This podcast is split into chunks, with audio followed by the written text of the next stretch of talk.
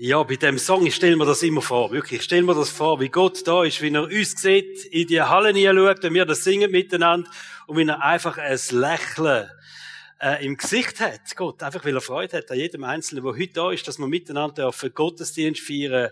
Sonntag ist der Tag vom Herrn, sagt man. Es ist der Tag von Gott und dass wir das miteinander als Church Family dürfen machen, Sonntag für Sonntag da zusammenkommen und dürfen wissen, da ist ein Gott da, wo einfach ein Lächeln hat über jedem Einzelnen, der da ist, einfach Freude hat, dass du da bist, Freude hat, dass es dich gibt, Freude hat, dass wir miteinander dürfen unterwegs sein.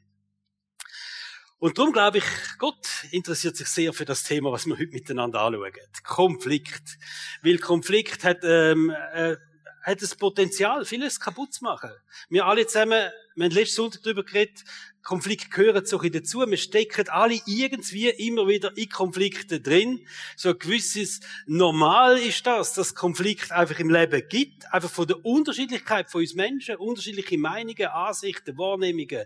Ähm, aber da kommen noch Missverständnisse dazu, da kommen charakterliche Schwächen dazu, die dazu beitragen, dass es Konflikt kann geben. Also ein riesen Potenzial an Konflikt, einfach wenn Menschen zusammen sind.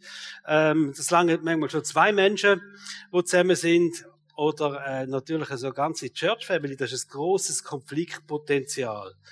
Das Problem, wo wir lösen müssen, ist nicht, wie können wir Konflikt verhindern, vielleicht in einem gewissen Maß schon, aber vielmehr, wie können wir Konflikt lösen? Wie können wir mit Konflikt umgehen, wenn eben Konflikte da sind? Letzte Woche haben wir die geistliche Dimension angeschaut von Konflikt. Wir haben zwei konkrete Konfliktsituationen von den ersten Christen angeschaut. Ein Konflikt hat eine ganze Gemeinde betroffen. Der andere ist ein Konflikt von zwei Leitern gewesen. Also ein spannender Sonntag gewesen und darum, wenn ihr es irgendwie verpasst habt, dann nachschauen. Man kann auf unserer Homepage anklicken, entweder Videopredigt oder ähm, man kann auch die Audiopredigt dort anklicken, dann kann man es einfach auch hören. Aber es lohnt sich sicher, die letzte Predigt auch nachzuhören. Heute geht's ganz konkret darum, wie können wir Konflikt lösen. Und leider, leider kann ich da nicht ähm, einfach voll so auf meine eigene Weisheit zurückgreifen und sagen, ja, da habe ich so viel gute Erfahrung gemacht und jetzt sage ich einmal, da schon lange mal ein Buch schreiben über Konfliktlösung und mal den Menschen von meinen positiven Erfahrungen berichten. Leider, leider nein. Ähm, aber da gibt es ganz ein gutes Buch und auf das habe ich zurückgegriffen. Es ist die Bibel und ich habe vieles nachgelesen und ähm, ich bin auf sieben biblische Weisheiten gekommen, die uns helfen im Bereich von Konfliktlösung. Das heißt, wir schauen so biblische Grundsätze an, wenn wir in Konflikt einkommen. Und ich bin mir bewusst, dass die Aussagen sehr herausfordernd sind. Und zu jedem von diesen sieben Punkten kannst du jetzt da reinhocken und vermutlich sagen, einfach weil du auch die Bibel als wahrnimmst, kannst du sagen, jawohl, gut, aber. Aber äh, gibt es auch noch eine andere Sicht, die man könnte vertreten. Aber das kommt ja schon ein bisschen auf die Situation drauf an. Aber das kannst du natürlich nicht sagen, weil, wenn, also, und der andere ist ja auch noch da, oder? Wo ich den Konflikt mit dem habe, oder die anderen. Also das Aber, immer wenn wir ein Aber bringen, also wenn du dem Kind sagst, sind wir auf rum, und das Kind sagt, ja, Mami, Aber. Dann weisst, das Kind sucht einen Ausweg, das Zimmer nicht aus, aufzuräumen, oder? Und genauso, wenn wir so biblische Worte anschauen und sagen, jawohl, aber dann suchen wir einen Ausweg für uns, dass das jetzt nicht so gilt für uns. Oder dass wir berechtigt sind, halt da in einer Ausnahme von dem äh, zu laufen oder was auch immer. Einfach etwas wegzulassen auch. Also wir die, schauen die biblischen Worte an und ich habe ein grosses Anliegen, lassen wir einfach mal die Abers weg. Ich weiß, es gibt Abers, wir alle zusammen haben Abers, beim Vorbereiten sind mir 100 Abers in Synchro selber aus meinem Leben. Und ich denke, ja, aber. Und jetzt schauen wir die biblischen Worte an und lassen aber einfach einmal weg. Die könnt ihr dann miteinander diskutieren, wenn ihr geheiratet sind, ein Ehepartner oder was auch immer, oder in der Kleingruppe, wie ihr wollt. He? Also, die Latte wir ein bisschen hochsetzen, bewusst, weil es biblische Worte sind einfach. Die erste biblische Wort heißt, bewahr dies Herz. Konflikte haben immer zwei Komponenten.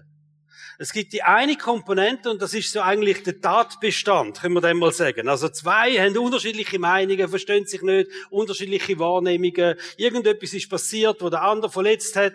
Also das ist eigentlich so der Tatbestand von dem. Das ist das eine von einem Konflikt. Das ist die eine Seite, die ist eigentlich nicht so problematisch, wie wir alles logisch denkende Menschen sind, oder? Also der Tatbestand von einem Konflikt. Dann gibt's aber eine andere Seite. Und das ist die emotionale Seite von einem Konflikt. Das, was nämlich der Tatbestand bei dir auslöst. Was in deinem Herzen passiert, oder? Was du dann plötzlich eben fühlst, oder in der emotionale Anteil. Also jemand haltet das Versprechen oder eine Abmachung nicht ein, oder jemand tut sich offensichtlich falsch gegenüber dir verhalten. Das ist so der Tatbestand und jetzt geht's aber eben los dann ähm, bist du enttäuscht. Dann verletzt vielleicht sogar, weil es ein Wiederholungsfall ist, oder? Vielleicht hast du Vertrauen verloren, fühlst dich nicht ernst genug, du fängst dich an nerven, der Frust, der staut sich auf und verwandelt sich irgendwann in Wut. Und plötzlich fallen dir Bibelvers wie Auge um Auge, Zahn um Zahn, oder? Da passiert etwas. Habt ihr das auch schon ein bisschen gefühlt? Eine Veränderung in dir inne, wo da losgeht, oder? Und jetzt sagt die Bibel, wir sind selber für unsere Gefühle und Emotionen verantwortlich. Du darfst für deine Gefühle und Emotionen niemand anders verantwortlich machen.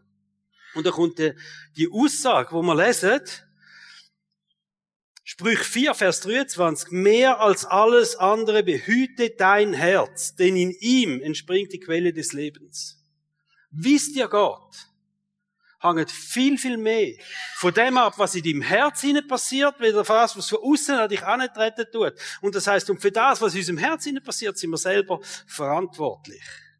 Und darum bewahrt dein Herz oder hebt dein Herz auf Kurs, wenn du in einen Konflikt hier kommst. Es ist einzig deine Aufgabe, dies Herz zu bewahren. Das macht kein anderer für dich, dein Herz bewahren. Auch wenn ein Konflikt nicht gelöst werden oder vielleicht noch nicht gelöst werden ist es wichtig, dass wir in dem Sinne unser Herz bewahren. Wir müssen auch eins wissen, wir dürfen den Frieden in unserem Herz, den inneren Frieden, nicht von dem abhängig machen, was äußerlich passiert.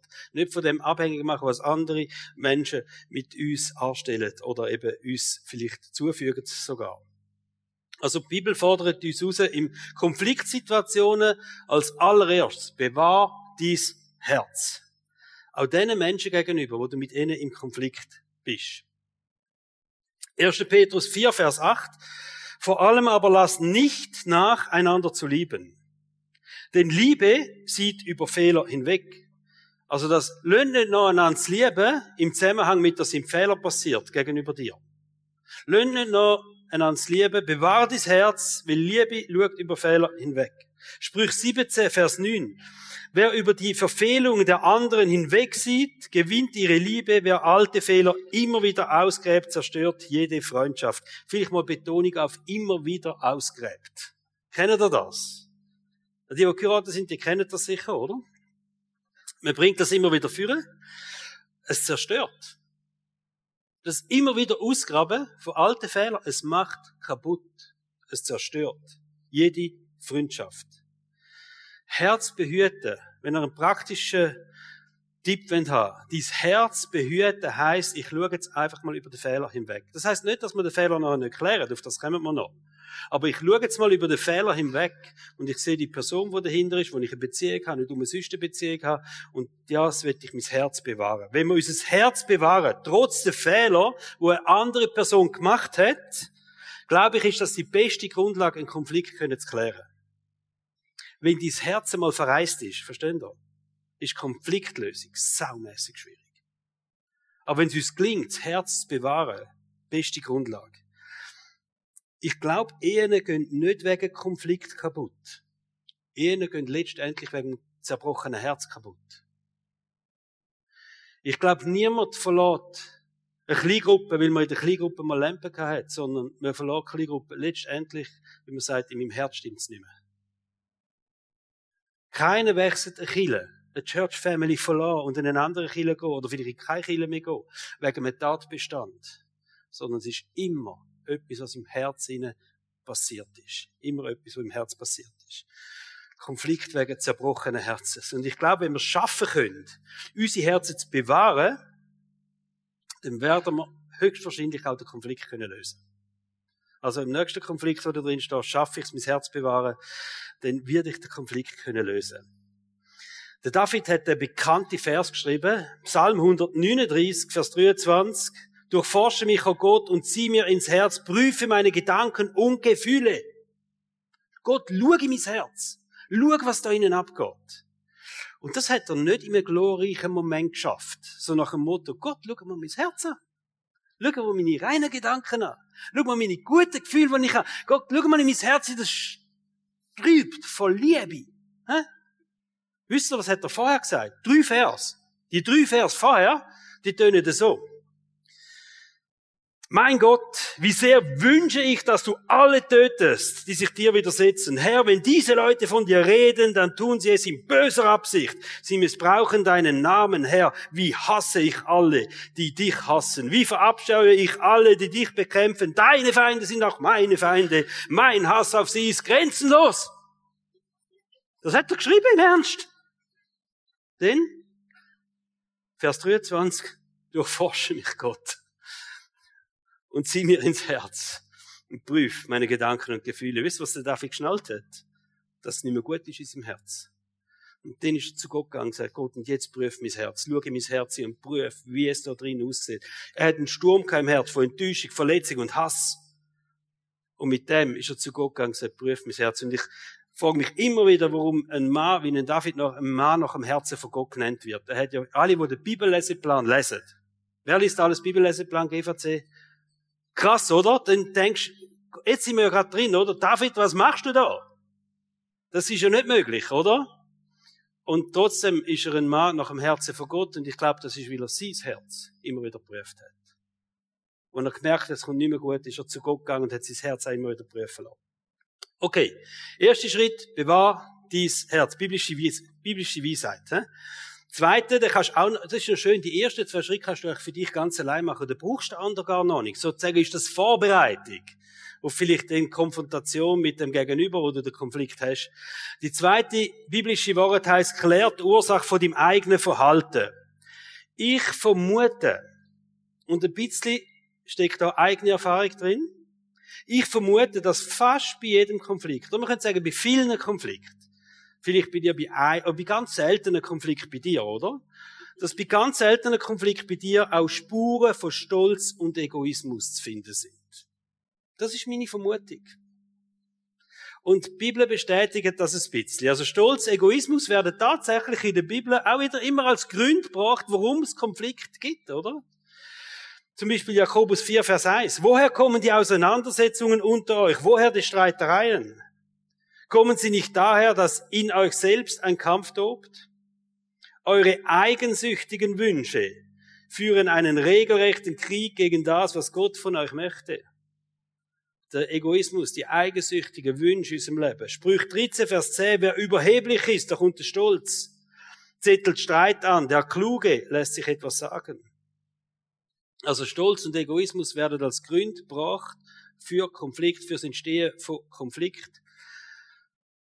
Und ich wage jetzt mal zu sagen, viele Konflikte würden sich ganz einfach lösen lassen, wenn die beteiligten Personen würden ihren Anteil an Egoismus und Stolz in diesem Konflikt sehen. Also wenn wir in Konflikt stehen, stellen wir uns folgende Frage doch. Geht es mir um meinen Stolz? Geht es mir darum, dass ich jetzt verletzt bin, weil meine Bedürfnisse, meine Meinung? Oder geht es tatsächlich um, um, um die Sache? Wo wir den Konflikt haben. Steckt nicht mehr dahinter, oder? Konflikt haben es auch an sich, dass man immer denkt, der andere. Das ist übrigens der Punkt, wo sich beide Konfliktparteien immer einig sind. Der andere ist schuld. Also das ist schon mal, wenn ihr eine Einigkeit wollt im Konflikt, dann müsst ihr nur über die Schuld vorreden und ihr merken, wir sind uns beide einig, der andere ist schuld, oder? Das ist schon mal gut. Aber Galater 6 steht, wer sich jedoch einbildet, besser zu sein als andere, der betrügt sich selbst.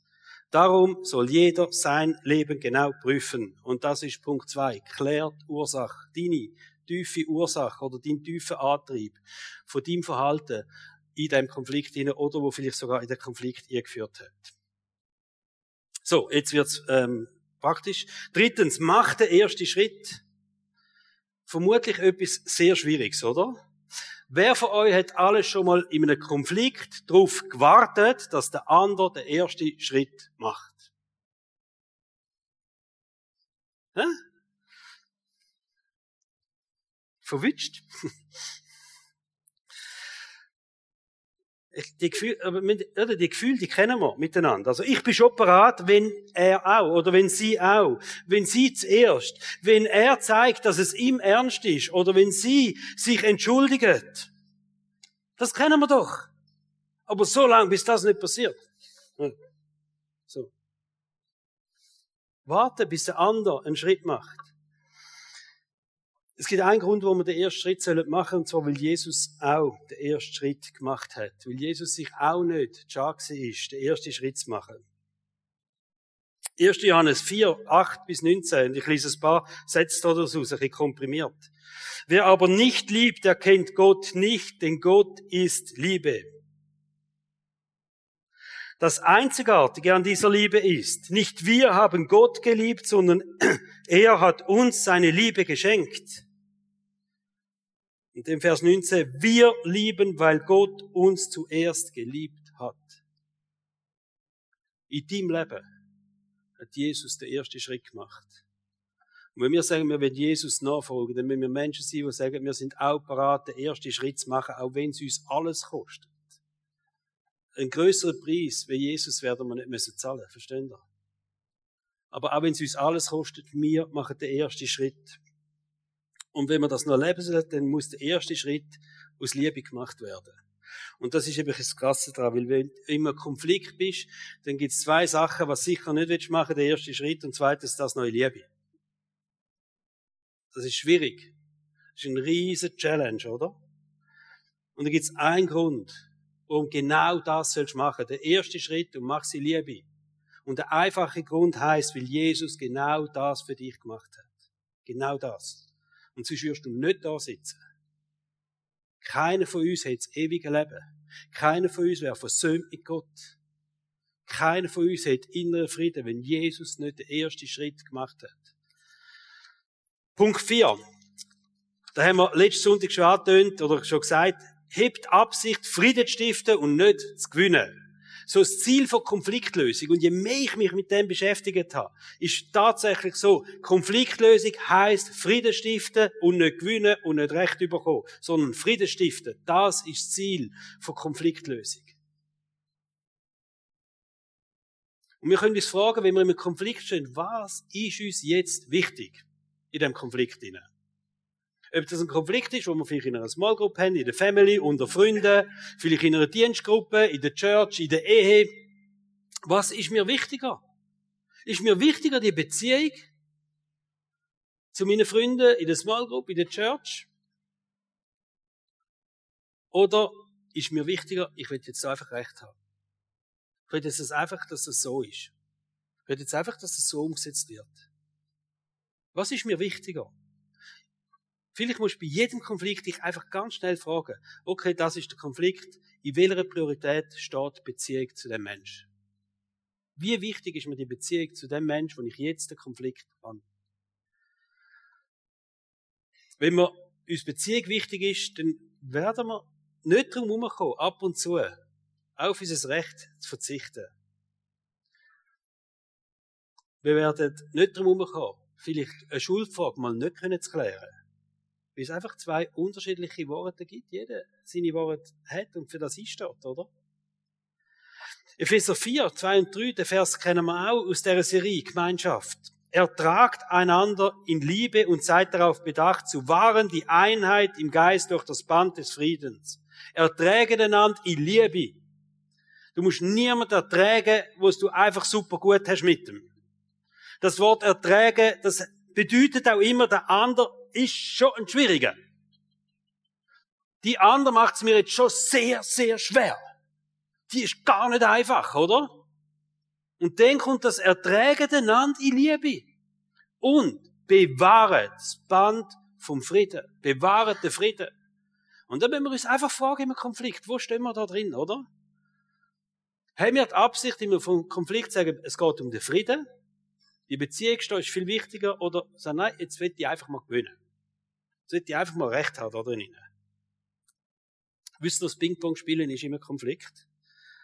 Das ist das, wenn man dann so Schuldvorwürfe zuwirft, oder? Tack, du hast, pa, und du dort, du weißt nicht mehr, letztes Jahr du, oder? Und ja, vorletztes Jahr, und weiss ich nicht was, und, und immer wieder, oder? Und so. Ping-Pong. So, ich merke, ich kann das.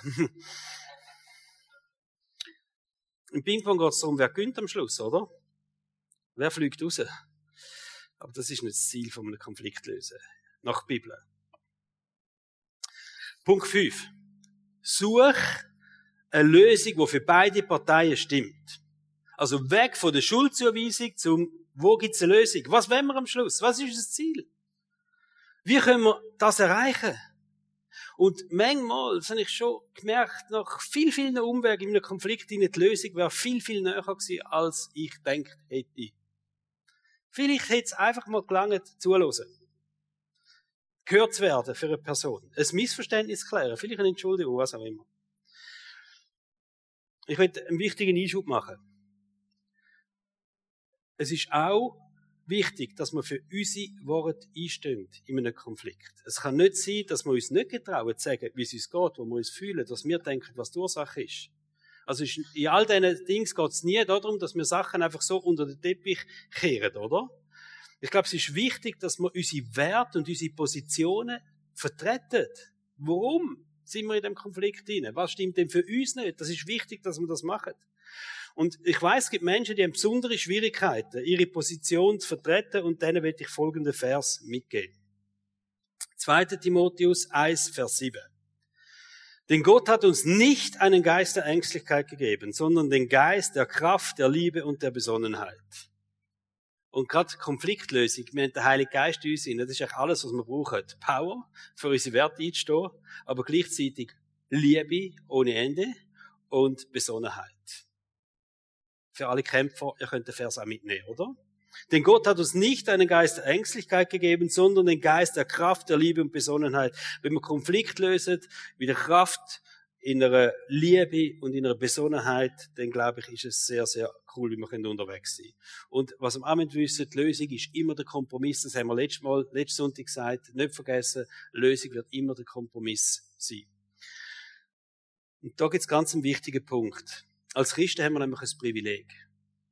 Ein Privileg gegenüber allen Menschen, die nicht an Gott glauben, wenn wir in Konflikt stehen. Und das, Konflikt, das Privileg heißt, wir können Gott mit einbeziehen. Da steht Jakobus 4, Vers 2, ihr wollt alles haben und werdet nichts bekommen. Ihr seid voller Neid und tödlichem Hass, doch gewinnen werdet ihr dadurch nichts. Eure Streitereien und Kämpfe nützen euch gar nichts. Solange, solange ihr nicht Gott bittet, werdet ihr nichts empfangen. Und Jakobus 1, Vers 5 sagt, wenn man Weisheit mangelt, wenn man keine Lösung mehr sehen, wenn man nicht mehr wissen, wie es weitergeht, wir sollen Gott bitten und Gott wird es uns geben. Als Christen hätten wir das Privileg. Und ich sage das bewusst, hätten wir das Privileg, gemeinsam für eine Lösung können zu beten, wenn wir es machen würden. Verstehen ihr? Aber jeder, der schon mal im Konflikt ist und vielleicht einer, der schon ein bisschen fortgeschritten ist und dann in der Konfliktlösung innen ist, der weiß, die Gebete sind sehr eigenartig, wo man den betet.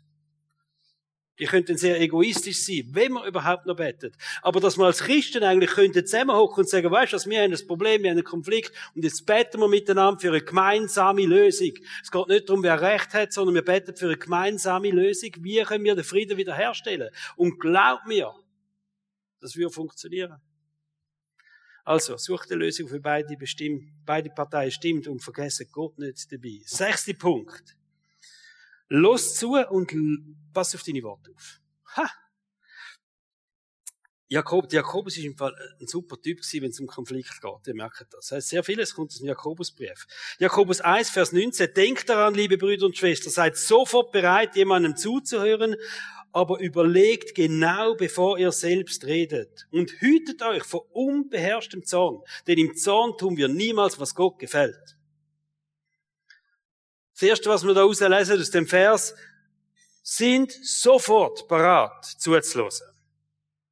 Was hat der andere verletzt? Was, warum reagiert der andere? Warum reagiert sie so? Was, was stimmt jetzt nicht für die andere Person? So nach dem Motto, versuch als erstes verstehen, bevor du dich darum bemühst, verstanden zu werden. Also, wenn du im Konflikt bist, dann probier zuerst die andere Person zu verstehen, bevor du alles machst, dass du verstanden wirst. Versuch als erstes die andere zu verstehen, bevor du dich darum bemühst, selber verstanden zu werden. Denn überleg genau, bevor ihr selber redet. Alle Introvertierten unter uns, die haben jetzt so ein suffisantes Lächeln im Gesicht und denken, ja, das mache ich, denke. Ich überlege mir das immer. Manchmal tagelang. Wochenlang. Einfach für, es ist auch keine Lösung zum nicht reden, oder? Einfach, dass ihr das auch wissen, hä? Also überlegen, bevor man redet, das schließt eigentlich, also das Reden sollte dann auch noch kommen irgendwann, oder? Äh, die Extrovertierten muss ich gar nicht sagen, die wissen sofort, was da gemeint ist. Also, überleg genau, bevor er selber redet. In der Sprüche 12, Vers 18 heißt es auch, wer unvorsichtig rausfährt, wer unvorsichtig herausfährt mit Worten, das ist rausschiessen von Worten, oder? So, da, da, da, da, da, da. Der ist wie ein Schwert, das alles kaputt macht. Der Weise, der bringt Heilig mit dem, was er sagt. Das steht in den Sprüchen.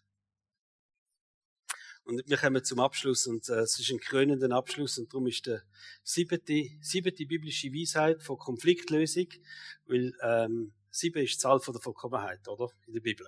Göttliche Zahl eigentlich. Und darum, Punkt sieben heißt Vergib. Und ein einfacher Titel, könnt ihr euch merken. Vergib. Da ist Jesus zum Kreuz gegangen. Und er ist zuerst verleumdet worden, verspottet worden. Dann ist er gequält worden, gefoltert worden und dann ist er gekreuzigt worden. Und zu all dem hat Jesus Folgendes gesagt. Lukas 23, Vers 34. Jesus aber sagte, Vater, vergib ihnen, denn sie wissen nicht, was sie tun. Also Jesus hängt am Kreuz. Da ist kein Soldat gekommen und hat gesagt, Jesus, es tut mir leid, was da passiert ist. Keiner von denen, die ihn verurteilt hat. Keiner, der Peitsche in der Hand hat. Keiner, der ihm ins Gesicht gespeuzt hat. Keiner ist da gestanden an dem Kreuz und hat gesagt, Jesus, es tut mir leid. Nichts ist passiert.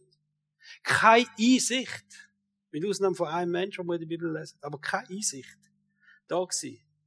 Was da alles jetzt abgegangen ist. Keine menschliche Wiedergutmachung. Nichts. Und da kommt Jesus und sagt, Vater, vergib ihnen.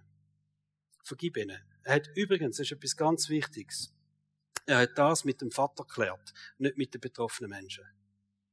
Er hat nicht gesagt, komm mit mal alle anderen Soldaten, weißt, ich vergib dir. Und dir vergib ich auch gerade. Und, und dir vergib ich auch. Das ist ja eine Art auch von nochmal umgehen, oder? Wenn man das so macht. Sondern er gewusst, jetzt muss ich etwas mit Gott klären. Und vor Gott muss jetzt in der geistlichen Welt etwas bereinigt sein. Und das ist die Schuld, die da passiert ist. Die Schuld mir gegenüber. Und da ist er angegangen und hat gesagt, Vater, vergib ihnen, denn sie wissen nicht, was sie machen. Und die große Frage ist, sind wir auch in der Lage zu vergeben? In einem Konflikt inne sind wir auch in der Lage, wegzuschauen vom eigenen Schmerz, von den eigenen Problemen und effektiv zu vergeben. Und warum ist das so wichtig?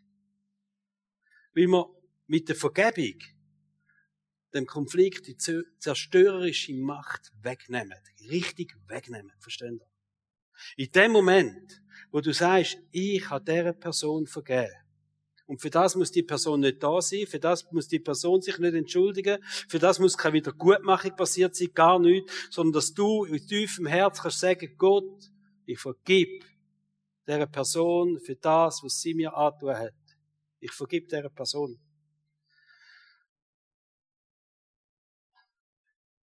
Das Ziel von Vergebung ist nie Übereinstimmung oder Wiedergutmachung. Vergebung bedeutet zwei Sachen. Vergebung bedeutet, Frieden mit dieser Person zu machen. Und reden wir jetzt von einem inneren Frieden mit dieser Person zu machen. Und Vergebung bedeutet andererseits selber den inneren Frieden wiederzufinden. Das ist vielleicht fast wichtiger. Kennt ihr die verbitterten, zermürbten Menschen? Aus einem Konflikt raus? Da ist etwas geblieben. Und solange das geblieben ist, kann ich wetten, es ist keine Vergebung passiert. Weil Vergebung stellt den Frieden wieder her. Und dein innerer Frieden. Trotz allem, was passiert ist. Ich glaube, man kann einen Konflikt unterschiedlich beurteilen und trotzdem Frieden mit einer anderen Person wieder finden. Ich möchte auch da eine wichtige Bemerkung machen. Manchmal hilft es auch, eine Distanz zu haben, dass etwas nicht wieder passiert. Also, manchmal ist es gerechtfertigt, zu sagen, hey, wir haben in einer Kleingruppe einen Konflikt gehabt, wir haben aber wirklich, es ist da, wir haben einander vergeben, und wir haben auch wieder Frieden miteinander. Aber wir müssen jetzt nicht miteinander in der gleichen Kleingruppe, weil das klopft wieder. Oder? Das kann sein.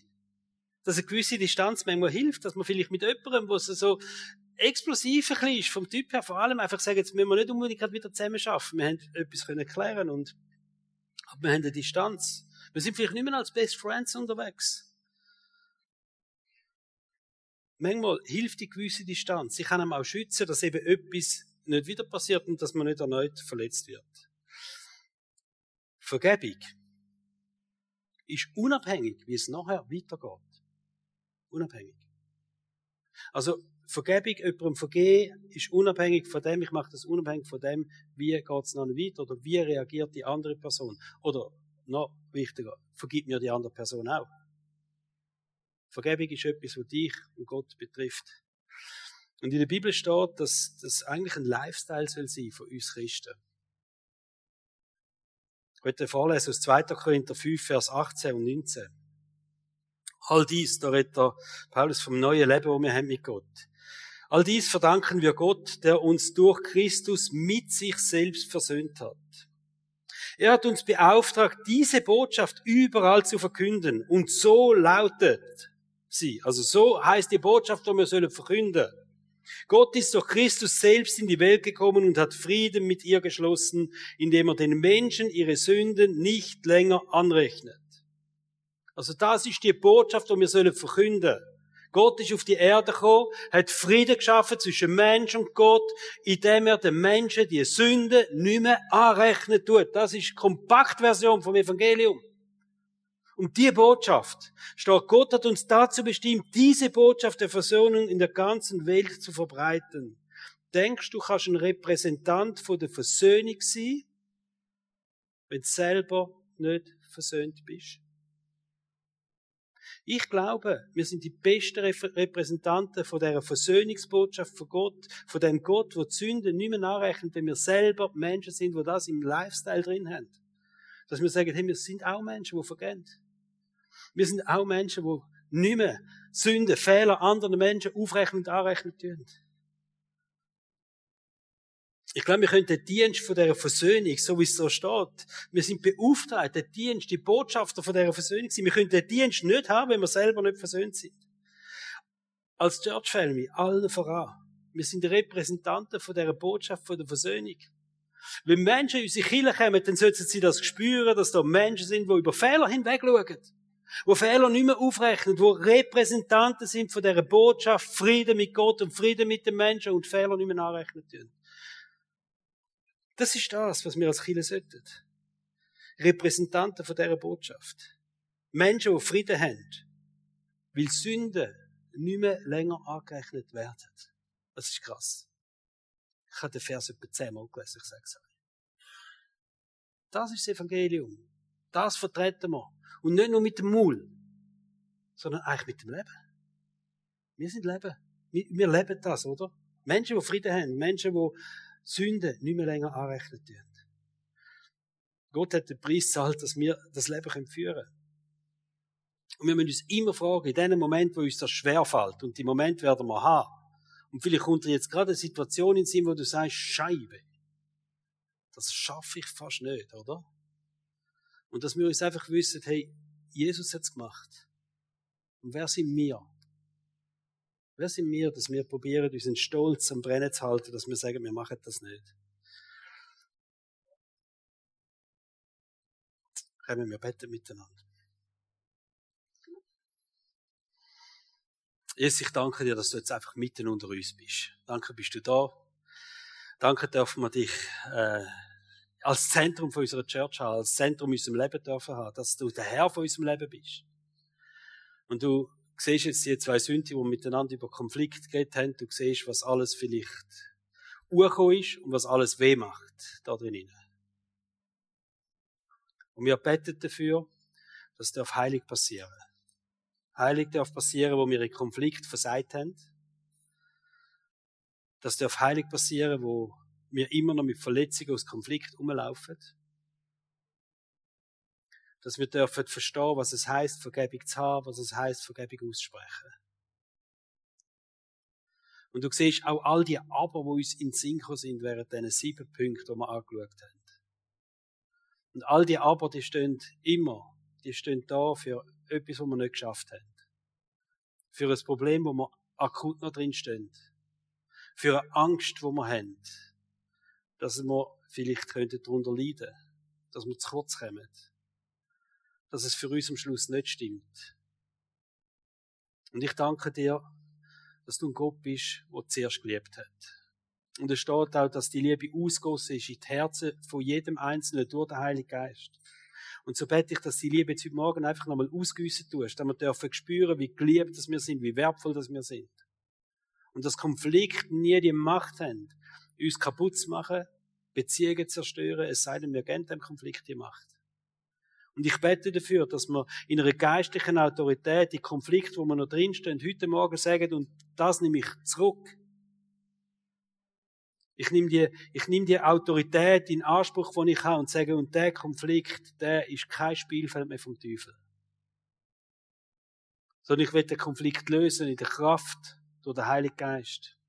In der Liebe durch den Heiligen Geist. In der Besonnenheit durch den Heiligen Geist. Dass es darf zum Segen führen siehst, wo wir alle drin stehen, Jesus. Und keiner soll denken, ich bin besser als ein anderer da drinnen. Wir brauchen dich. Und wir wollen einfach heilig erleben, wo Zerstörung passiert ist. Komm du jetzt ins Herz von jedem Einzelnen, in dieser Worship-Zeit dass du einfach da bist und wirken tust. I Jesu navn. Amen.